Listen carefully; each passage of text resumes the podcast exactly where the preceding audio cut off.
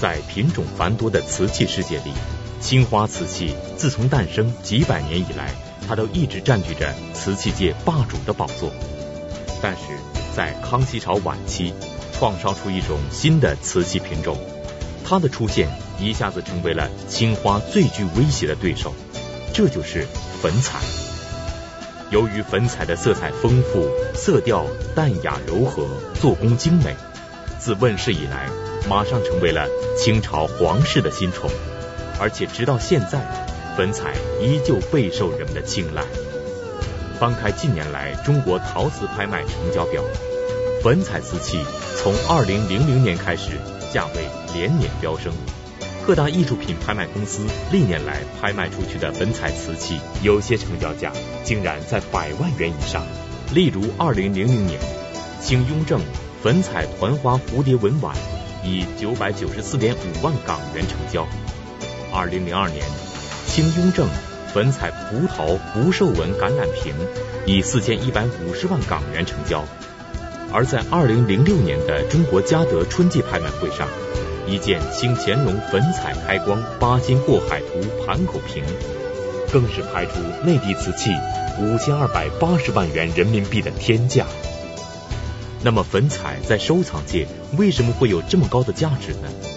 围绕着这些稀世珍瓷，又有着怎样传奇的故事呢？瓷器收藏专家、观复博物馆馆长马未都先生为我们讲述粉彩的传奇典故：艳压群芳画粉彩。这一讲我们讲陶瓷的最后一个主要品种粉彩。粉彩呢是一个最后诞生的主要品种，它是异军突起，它一旦出现就成了青花的一个主要对手。我们说过，青花呢诞生几百年来，青花没有遇到过一个真正的对手，颜色釉、五彩、斗彩这些都构不成对它的市场占有的威胁。只有粉彩出现的时候，对青花几百年以来形成的这个市场发起了一个挑战。我们先看一下图，我们得对粉彩加深一下印象。这是一只这个雍正的八桃粉彩橄榄瓶，在全世界范围内呢，就这一只。这个瓶呢，呃，有一段故事。它原来在这个美国驻以色列大使的家当台灯。一当就几十年。美国大使呢，获得这个这个瓶子的时候呢，他自己改装的台灯。当时他试图呢，在这个瓶子底下打一个眼儿，好穿过电线。但是呢，中国有一句话叫“没有金刚钻，揽不了瓷器活”，他钻不了这个眼儿。所以呢，他就把这个电线呢，一直耷拉在这瓶子的旁边。这样呢，他一共使了几十年。后来呢，几代人以后，他们家的遗产拍卖，然后苏富比的专家呢就去了他们家，去了他们家以后呢，看了他所有的财产以后呢，忽然发现了这个台灯，然后就问他说：“这个台灯可以卖吗？”哎，他们家人说：“这台灯也值钱吗？”苏富比专家就跟他说呢：“这个台灯非常值钱，我们可以试一试。”然后呢，就把这台灯上的这个灯头啊、灯罩就卸掉。从里头倒出了半瓶子沙子，他怕他碰翻了嘛，他里头灌满了沙子，然后里头还抽出了一张一九六九年的报纸，那可见灌沙子的时候呢，是在一九六九年的大约那个时候。这个瓶子在香港拍卖呢，当时的成交价呢是四千一百五十万港币，被国内一个企业家买了以后呢，后来捐赠给上海博物馆。我们去上海博物馆参观的时候，可以看到这只瓶子。那么这样一只瓶子为什么有如此之高的价格呢？它主要是这个品种所决定的。这只瓶子呢，在全世界范围内呢，就这一只。它所画的这个桃，真的比仙桃还美。这就是粉彩的表现力。在所有的彩瓷中，粉彩的表现力为第一。清代中期以后，由于生活的富足呢，大家对寿命开始关心。那么我们都知道，今天过生日的时候都会送两个寿桃，这个桃就代表了长寿。雍正时期画桃题材的瓷器呢，不管它是盘子还是瓶子，它都画八个桃。到了乾隆时期呢，就画九个桃。所以在这个古玩界有一句话嘛，叫“雍八乾九”，说的就是这种瓷器。粉彩呢，它实际上是一个模仿珐琅彩的一个品种。我们上一讲讲了珐琅彩了，珐琅彩由于是外来的釉料，材料的成本非常高，哎，工匠呢要求的非常严格，所以它不适合于普及。康熙晚期，景德镇的工匠利用粉彩的特性，就追求珐琅彩的效果，让它在民间普及起来。到了雍正、乾隆，风靡大江南北。《陶雅》中有这样的记载：康熙彩硬，雍正彩软，软彩者，粉彩也。彩之有粉者呢，红为淡红，绿为淡绿，故曰软彩也。他说的很清楚，把彩里添进了粉，使它的红变成了淡红，有了过渡；使它的绿变成淡绿，也有了过渡。这就是粉彩的一个功效。那么，它实际上是在五彩的颜料里加了一种叫玻璃白的物质，使它的彩呈现了过渡的颜色。康熙晚期呢，五彩就开始衰退，粉彩就开始诞生。那么它的原因是什么呢？我们必须了解一下历史背景。康熙经过六十年的发展，百姓的生活明显的复苏。他从明代晚期的那个贫穷战乱的时刻，已经恢复到一个比较安定富足的时刻。人们的生活呢，趋于安定，主观上需求一种温和的生活状态。你比如我们今天，我们今天的人的心态，跟二十多年前、跟三十年前的心态就有所不同。我们今天人的生活心态相对来说都比较温和。典型的社会特征就是你在街上看到打架的就少了。当他生活比较富足的时候，他的心态就趋于一种温和，而这种温和呢，被艺术捕捉到的时候，他也要表现一种艺术上的温和，就是为什么硬彩向软彩转化的一个根本原因。通过马未都先生的讲述，我们了解到。清代官窑烧制的粉彩瓷器具有极高的收藏价值和市场价值。然而，目前市场上还有这样一批货真价实的清代粉彩，它的颜色柔美，做工精致。可是奇怪的是，你在这些瓷器上却看不到任何大清年制的款式。那么，当收藏者遇到这类粉彩瓷器时，究竟应该如何判断它的价值呢？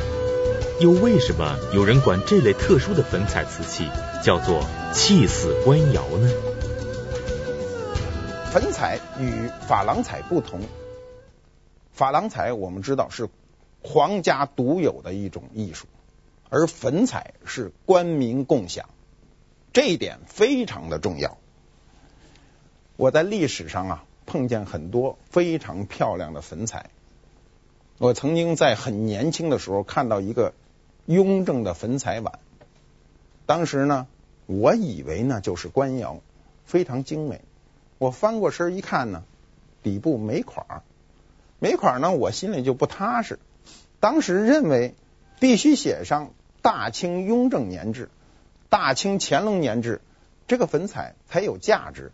但是呢，有个老师傅告诉我一句，哎，我就到今天都记得牢牢的。他说这叫气死官窑。就说它的质量达到了官窑的水准，虽然没有官窑的款制，但是它比官窑还精美。行话说叫气死官窑。当时他这么一劝我呢，我就把这个碗买了。很长的时间，这个碗都在我手里，我就没事拿出来去琢磨它。后来慢慢发现了粉彩的一个真谛。一开始我们对彩瓷的判断是非常困难的，五彩。斗彩、粉彩、珐琅彩四种彩瓷，你让一个外行去分辨，它很难分辨。但是，当你长时间的拥有一件粉彩彩瓷的时候，你就可以体会它那细微的变化。它所有的变化都在颜色的过渡上，在它仿自然界的这种颜色过渡上，这是粉彩最重要的表现力。我当时买到这个碗的时候呢，我回来就自个儿给自己解释嘛，因为没有官窑款，它价钱便宜很多。当时买的时候没有多少钱，我印象中就几十块钱。那当时你如果买一件官窑，那怎么也得几百块钱，十倍的价格。那我回来呢，就要有这样的感受，我就觉得我们有时候不需要太过分的注重这个名分。我们今天在社会生活中，很多时候都是为了去争一个名分。比如你在学校评职称，你是教授还是副教授，我觉得对你一生不一定是最重要的，最重要的肯定是你的学问。你掌握多少学问，对你的一生是最重要的。至于这个名分，有时候不是显得那么重要。那么我们看到这个瓷器的时候，我就想，那个大清雍正年制，无非就是一个名分而已。粉彩创烧于康熙晚期，兴盛于雍正、乾隆时期，尤其以雍正一朝制作的粉彩瓷器最为精美，无论造型、彩绘技法。纹饰图案等方面都达到空前的水平。那么雍正官窑能烧造出如此精美绝伦的粉彩，主要的原因就是雍正皇帝对于粉彩非常喜爱。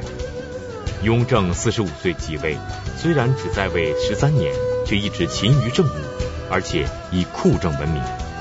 那么一向以强势面貌出现的雍正皇帝，为什么会对粉彩情有独钟呢？从亲王到一国之君。雍正的住所里为什么一直挂着一幅十二美人图？传说这图中的十二位美人其实都是雍正的妃子，这究竟是真还是假呢？广告之后，请继续关注。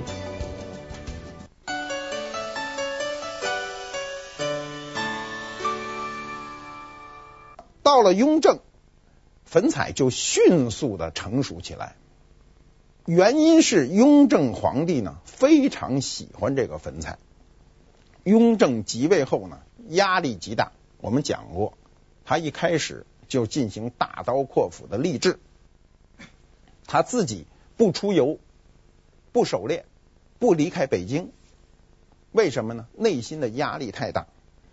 那么他当时把很多内心的压力就通过瓷器来减压，比如雍正时期。非常著名的瓷器里有这样的图案，叫长治久安，画九个鹌鹑，画一些花卉，叫长治久安，表明了一个统治者内心的一个愿望。我们知道，艺术无论什么时候都是政治的一个反应，在这一个时刻，我们看得清清楚楚。在国家的这副重担之下，雍正怎么去减压呢？所以他一定要通过这些艺术品，比如雍正的十二美人图。这个图上，雍正落了一个款儿，叫破尘居士。这个图什么时候在他的房间里挂过呢？是他当雍亲王的时候，没有当皇帝的时候。雍正的即位是一个非常曲折的过程，我们都很清楚了。他曾经一段认为自己没有可能再继继承这个皇位，所以他认为自己看破红尘，他自诩自己是破尘居士。他住在圆明园，还画过呃一组图，画的是耕织图，把自己扮成老农，在那犁地、播种、收割，想象自己是一个平民百姓。所以呢。你通过这样的事情可以了解到雍正的一个内心世界。他当上这个皇帝是一个非常不容易的事。雍正的这十二美人图一直挂在圆明园，挂在雍正的寓所。他一直看着这个美人非常漂亮，上面有古董，有家具。这是什么呢？这也是他的心灵鸡汤。我们今天有时候心里不愉快的时候，听听课，看看书，觉得是一碗心灵鸡汤。作为一国之君，他有时候也需要这一碗心灵鸡汤，只不过他那鸡汤比咱这鸡汤贵点而已。后来呢，我们查到档案，雍正十年八月二十二日，司库长宝持出由圆明园深柳读书堂围屏上拆下美人绢画十二张。那么这非常清楚。雍正即位十年以后，这十二张画就被从他的寓所中拆下来，收入库中。解放以后，偶然才被发现。那么，从这段记载上，可以表明这十二个人不是雍正的妃子。他说的“拆下美人绢画”，说的非常草率。你知道，清代宫廷中有很多禁忌，如果这些人都是嫔妃，不可以这样记载，随便说美人画，这是不可以的。每个人都有他的固定称谓。我在历史上买过很多雍正彩瓷，我现在给大家看看，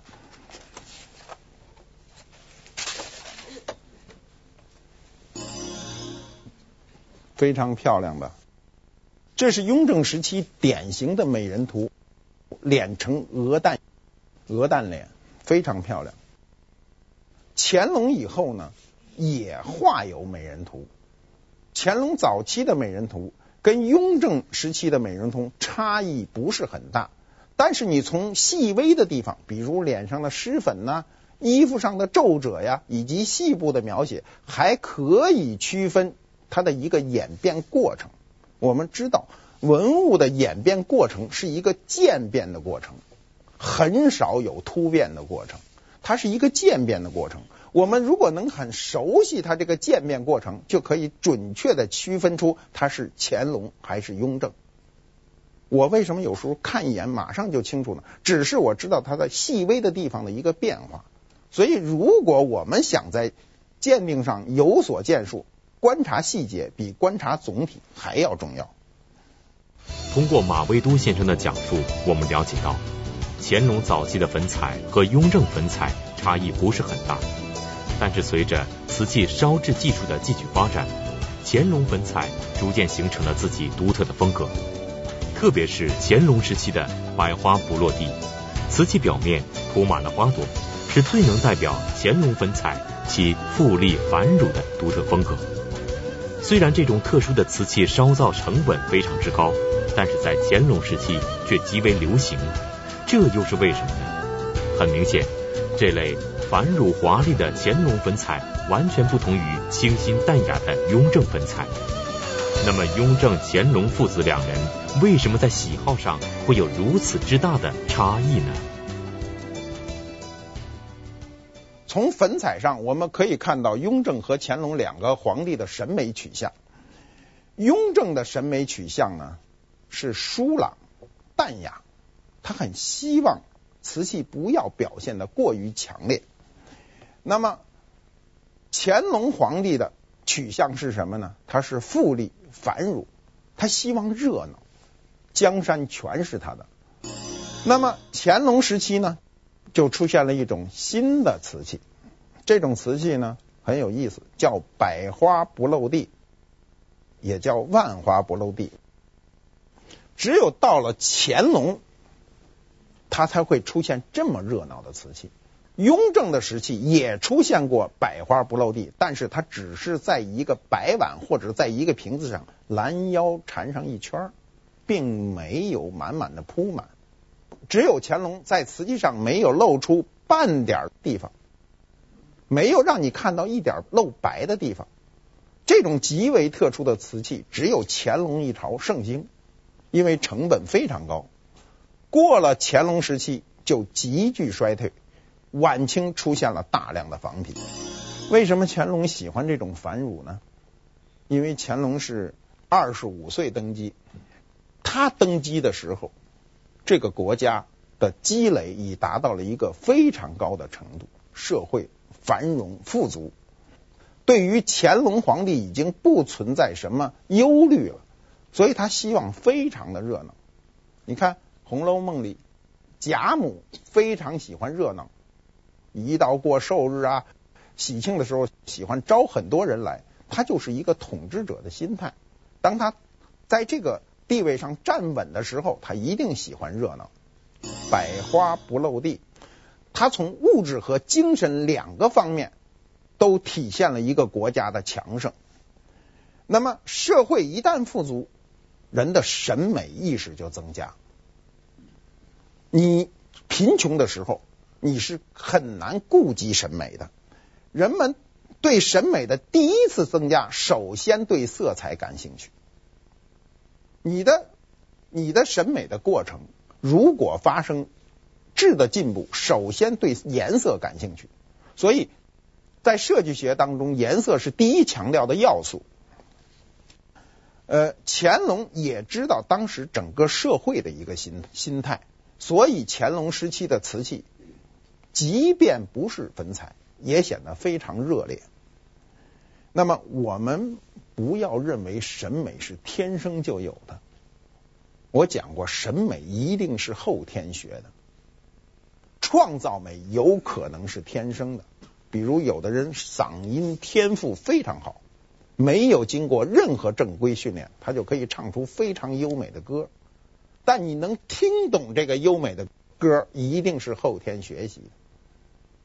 所以，一个人当他贫穷的时候，他没有机会去学习，所以他就对这种美的东西不是非常感兴趣。当他生活富足了，像我们今天，我们为什么这么多人开始愿意听这样的课呢？是因为今天的生活好了，你能够坐下来听一听我们古代创造的这个美了。这个美是一个客观存在。过去我们不仅不去主动的去学习，而且还持一种批判态度。那是因为社会的贫穷，社会富足会改变我们对社会的看法，会改变我们对美的看法。百花不落地的粉彩瓷器以其华丽的色彩深得乾隆的喜爱，但是在粉彩瓷器中，还有另外一种极为特殊的瓷器，偏偏不是以粉彩最擅长的颜色取胜，而是以其独特的样式，不仅让生活在清代的人追捧，而且也让我们现代人为之惊叹不已。就连马未都先生在第一次看到它之后，也被深深的吸引住了，围着这个瓷器。看了许久，那么这件令马未都先生流连忘返的粉彩作品，到底叫什么名字呢？广告之后，请继续关注。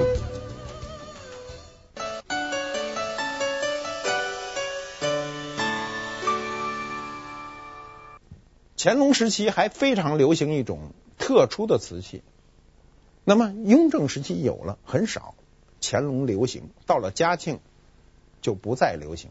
这种瓷器呢，很特殊，叫包袱皮儿。我们看一下图，这种包袱皮儿的瓷器给你的美的第一冲击力是非常震撼的。我第一次看到这样的瓷器的时候，围着它转了很久。我不能想象以坚硬表现柔软，能达到如此登峰造极的地步。瓷器我们都知道。是硬质的，丝巾是软质的。它在瓷器上把这个丝巾包过来的时候，像真的一样，非常柔软。那个皱褶起伏都做得非常精彩，这是鼎盛时期的一个标志。那么到了嘉庆的早年，就是乾隆当太上皇的时期，嘉庆还生产了一批这样的瓷器。我们历史上曾经买过一对。这一对瓶子过去在上海，后来呢，北京的拍卖行征集到了以后拍卖，大概是一九九六年的时候，我们经过拍卖买过这样一对瓶子。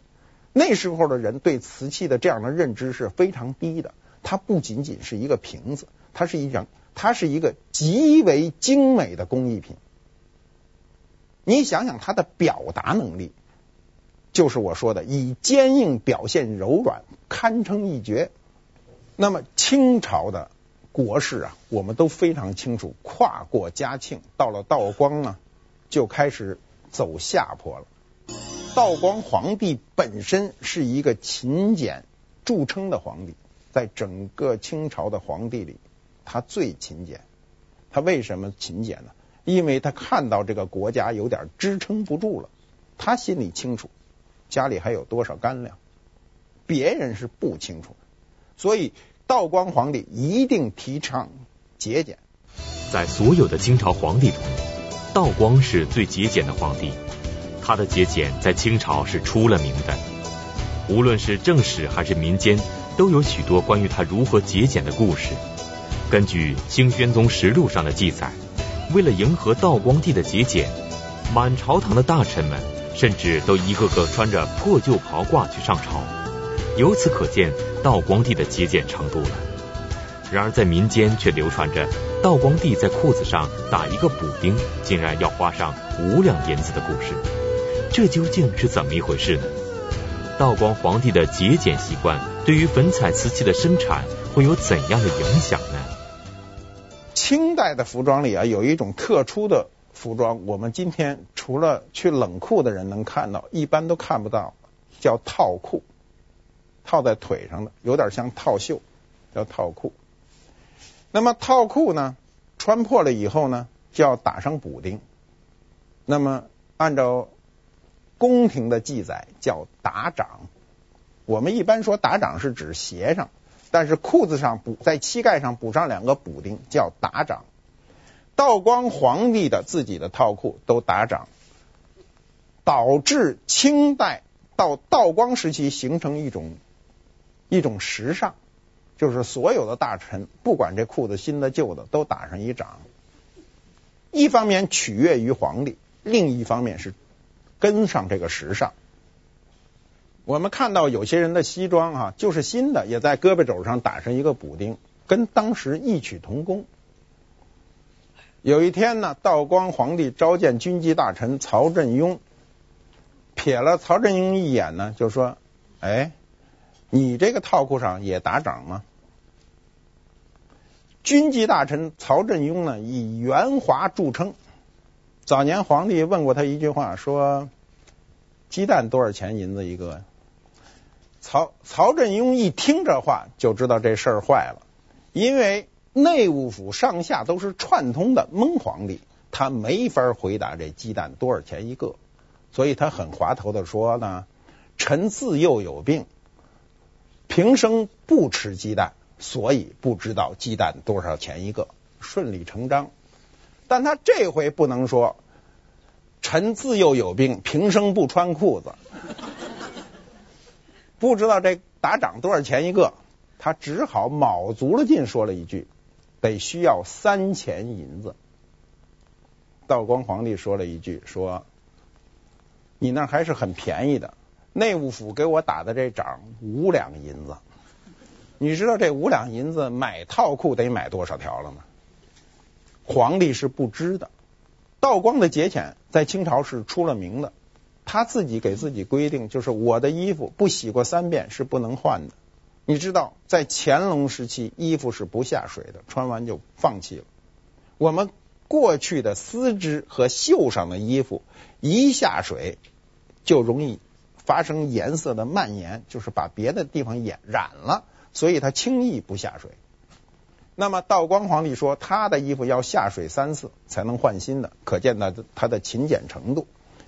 我们了解了道光的这个精神面貌，就知道瓷器，尤其粉彩，为什么到这时候衰退？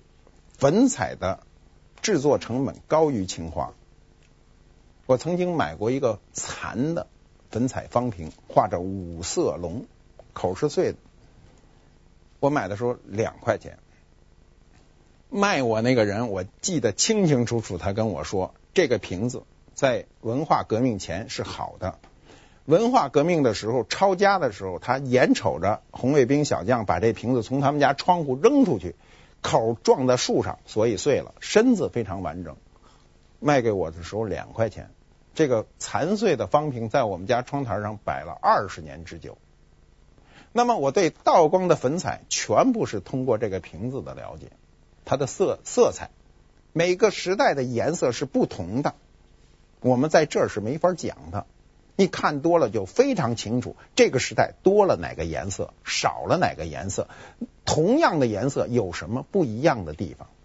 比如同样是红色，道光时期的红色就没有乾隆时期的红色饱和。我当时并不知道道光是个勤俭的皇帝，我只是买了一个残破的方瓶。那我想来想去，我。今天也是破了也得收藏，对吧？它能提供大量的文化知识，不一定说瓷器非是完美的才能提供知识，残器依然能准确的提供那个时代的文化信息。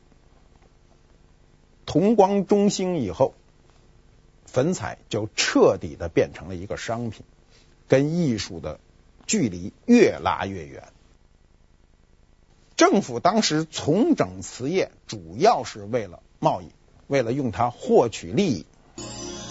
同治皇帝大婚呢，烧造了一大批新款瓷器。那么纹饰是新的，画了一些喜鹊纹啊等等。我们后来看到很多万寿无疆的碗呐、盘呐、那都是光绪皇帝大婚时候定烧的。这些东西对我们的影响也非常远。清朝官窑烧制的瓷器，一般款制都是帝王的年号，如大清康熙年制、大清雍正年制、大清乾隆年制等等。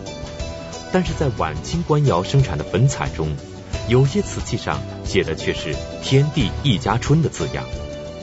天地一家春其实是圆明园中一处建筑的名字。那么这些粉彩瓷器的落款为什么不是大清的年号呢？而“天地一家春”又隐藏着什么特殊含义呢？这种违反常规操作的粉彩官窑瓷器，又是为谁量身特制的呢？晚清的时候，我们都知道统治中国的实际上是慈禧太后。慈禧太后呢，呃，她烧造了她自己的御用瓷器，最著名的呢是大雅斋的瓷器。她烙什么款呢？烙“天地一家春”。这“天地一家春”不是指国家天和地一家春，是指咸丰跟慈禧他们俩人天地一家春了。我们看一下“天地一家春”的瓷器。还是很漂亮的吧？这方章就是天地一家春。大雅斋的瓷器呢，还有一方章写着长春永庆，他希望这个摇摇欲坠的皇朝能够长春永庆。我们总结一下粉彩。康熙晚期，当清朝江山已成稳固气象的时候，粉彩就诞生了。通过雍正、乾隆两朝逐渐发发扬光大，使它成为了瓷器中最主要的一个力量。以审美层次来看，粉彩处在金字塔下面的最底层，有最广泛的群众基础。每一个百姓以拥有粉彩为乐趣，粉彩一扫五彩的热烈，改变了那种强势的。色彩风格变成了一种非常柔和的色彩表现，这种表现非常能适合大众的心理，尤其适合清中期到清晚期的大众心理。我们都已经知道，五彩是我们中国人创造的彩瓷，粉彩是受西方文化影响的一种彩瓷。那么它们本质上有什么区别呢？西方人是画油画的。我们是画国画的，国画更多的是讲究写意，而西方的油画是讲究写实、逼真。所以我们看到的十五、十六、十七世纪西方的油画都画得非常的逼逼真，不管是风景画还是人物画。当粉彩模仿了西方的珐琅彩这个技法呢，实际上是模仿了西方的油画的技法。油画就讲究写实。注重阴阳相背，而我们过去的彩瓷画树画叶子的时候也不注重阴阳面，阴面阳面都一样，脸上也没有阴影，只是意思到了。但是到了粉彩这一级的时候，他已经就开始注重脸上的阴暗和层次了，在追求艺术写真上，粉彩改写意为写实。非常准确地描述了灵毛走兽、花鸟鱼虫，比如花卉，它已经开始注重阴阳相背；比如灵毛，它注重了羽毛的质感；比如人物，它注重了神态的表现。这些都是过去瓷器中所不能呈现的。改变中国彩瓷的表现力，粉彩是一个飞跃。这个飞跃。显然受西方艺术的影响，在康熙以前，中国的工艺家们没有注意到这一点。粉彩的出现呢，有点像苏州的评弹，余音绕梁，非常优美。刘禹锡呢，有这样两句诗，这诗是这样写的，叫“有此倾城好颜色，天教晚发赛珠花”。那正是这些晚发赛珠花的粉彩，在康乾盛世呢，大量的奔赴欧洲，这就是我们常说的外销瓷，也称贸易瓷。我们下一讲就讲贸易瓷。谢谢大家。